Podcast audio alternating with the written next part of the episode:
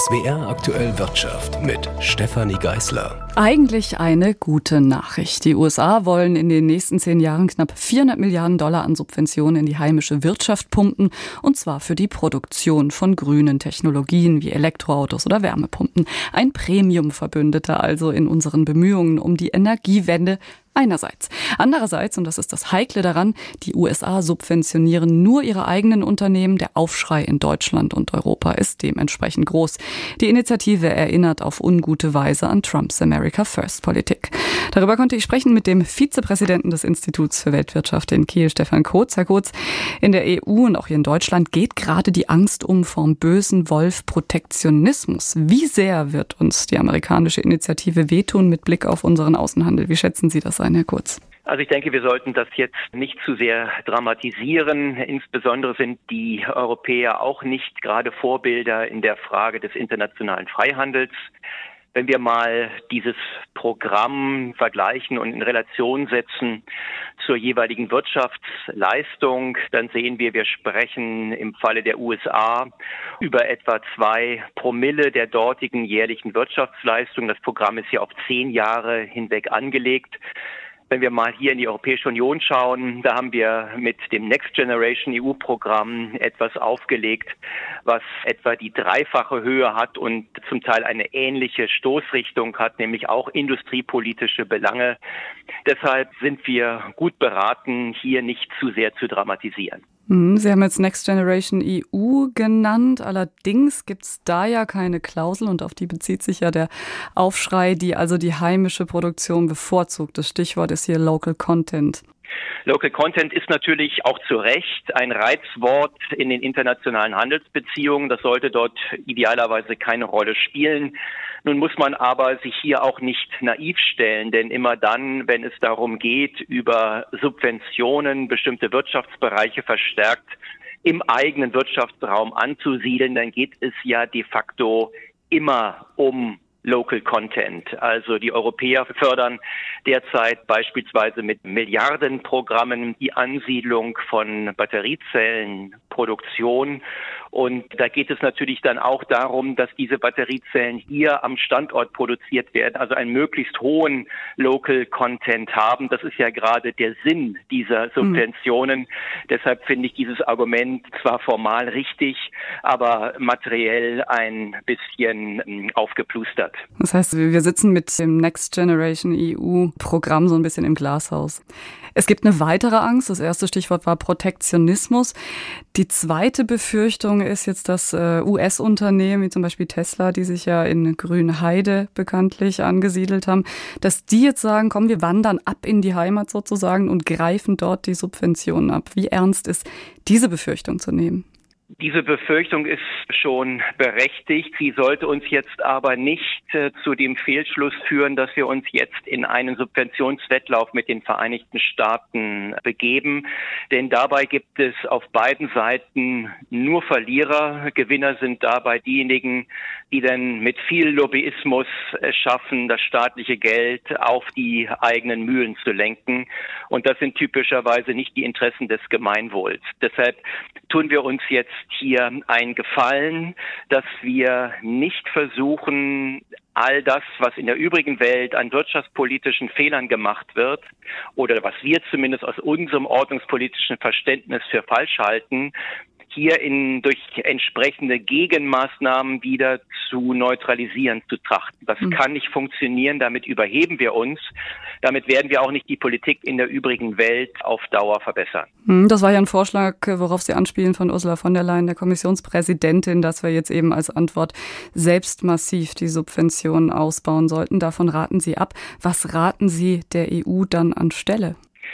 Wir sollten hier ganz nüchtern einen kühlen Kopf behalten und im Zweifel die Subvention in anderen Teilen der Welt selber ausbeuten. Wir können die subventionierten Produkte aus den USA oder aus anderen Ländern der Welt einkaufen zu vergünstigten Preisen, weil sie ja subventioniert sind, sie mit unseren Produkten kombinieren und daraus dann wieder interessante Angebote für den Weltmarkt machen. Wir können jedenfalls nicht dadurch gewinnen, dass wir uns jetzt in einen Wettlauf hineinbegeben, wo wir die Subventionsschraube immer weiter andrehen müssen. Das heißt also, wie Sie vorhin schon gesagt haben, zu Beginn des Interviews Gelassenheit walten lassen. Das Ganze gleicht sich irgendwie aus und regelt sich von selbst. Zum Schluss noch eine grundsätzliche Frage einfach zur Einordnung. Dieses US-Programm, über das wir jetzt gesprochen haben, das läuft ja unter dem Titel Inflation Reduction Act. Sie haben es auch gesagt. Es soll also dazu beitragen, offiziell die Inflation einzudämmen, die auch in den USA ein großes Problem ist. Wie genau soll das funktionieren? Also wenn man jetzt Milliarden in die Wirtschaft pumpt, das klingt nämlich erstmal widersprüchlich. Wie erklärt sich das? Das klingt äh, nicht nur widersprüchlich, das ist es auch. Äh, die Namensgebung äh, ist eine reine Blendvokabel denn auf mittlere Frist und das Jahr, dieses Programm ist ja auf zehn Jahre angelegt, wird Geldwertstabilität über die Notenbankpolitik bestimmt und nicht über fiskalische Subventionsprogramme. Es wird jetzt suggeriert, dass damit bestimmte Produktionskapazitäten erweitert werden können und das soll den Eindruck vermitteln, dass dadurch der Preisdruck gedämpft wird. Aber wir dürfen ja nicht vergessen, durch die Subventionen werden ja nicht nur zusätzliche Produktionszweige in bestimmten Sektoren aufgebaut, sondern dadurch werden auch anderen Bereichen Mittel entzogen, die sonst dort investiert werden könnten. Also unter dem Strich ist das äh, gar kein Aufbau von Kapazitäten, sondern eine Umlenkung von Kapazitäten und äh, das wird für sich genommen nicht inflationsdämpfend wirken können. Sagt Stefan Kurz vom Kiel Institut für Weltwirtschaft, einen Handelskrieg mit den USA wegen eines milliardenschweren Subventionspaketes sollte die EU tunlichst vermeiden, so der Experte. Tatsächlich braucht der Westen derzeit auch alle Kapazitäten, die er hat für einen anderen Handelskrieg, der heute begonnen hat. Seit dem Morgen gilt nämlich nämlich das Ölembargo gegen Russland. Da werden jetzt mehrere Hebel wirksam. Das ist ein bisschen komplex. Zum einen sind russische Öllieferungen über den Seeweg, nicht über die Pipelines, in die Europäische Union verboten. Außerdem dürfen Schifffahrtsunternehmen in der EU russisches Rohöl überhaupt nur noch befördern, wenn es weniger als 60 Dollar pro Barrel kostet. Hier greift also ein Preisdeckel, auf den sich die G7-Staaten geeinigt haben. Dieselbe Preisobergrenze gilt übrigens auch für Versicherer oder Rückversicherer des Ölgeschäfts. Soweit also die politischen Maßnahmen. Wie werden die sich hierzulande auf den Ölpreis auswirken? Darüber berichtet jetzt Jan Plate. Müssen die Verbraucher nicht doch mit wieder steigenden Energie-, Benzin- und Heizölpreisen rechnen?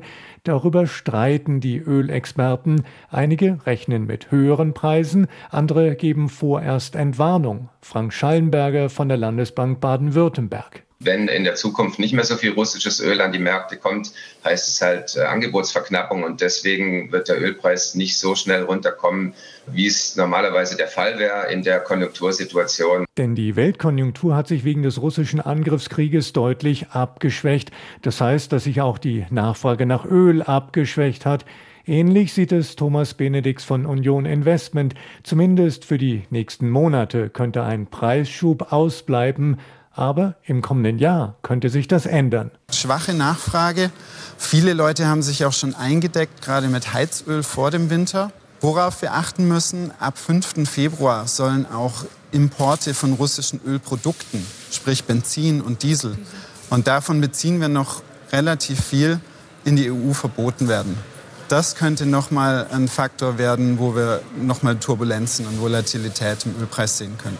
Wie unsicher und schwer die Lage zu kalkulieren ist, zeigt auch die Entscheidung des Ölverbundes OPEC Plus, der Organisation Erdöl exportierender Länder mit Russland vom Wochenende. Die OPEC Plus will ihre Förderpolitik erstmal unverändert lassen. Wichtig, die Ölförderung wird nicht weiter gedrosselt, um bei geringerem Angebot mit hohen Preisen die Staatskassen der Ölförderländer zu füllen.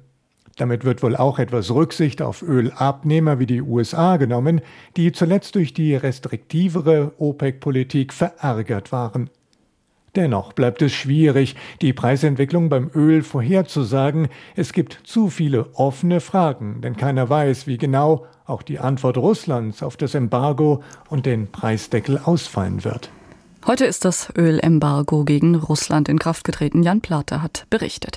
Und unterdessen bemüht sich Wirtschaftsminister Habeck international um alternative Energieabkommen. Heute hat er sich mit Namibias Präsident darauf geeinigt, beim Aufbau einer Wasserstoffwirtschaft Wirtschaft enger zusammenzuarbeiten.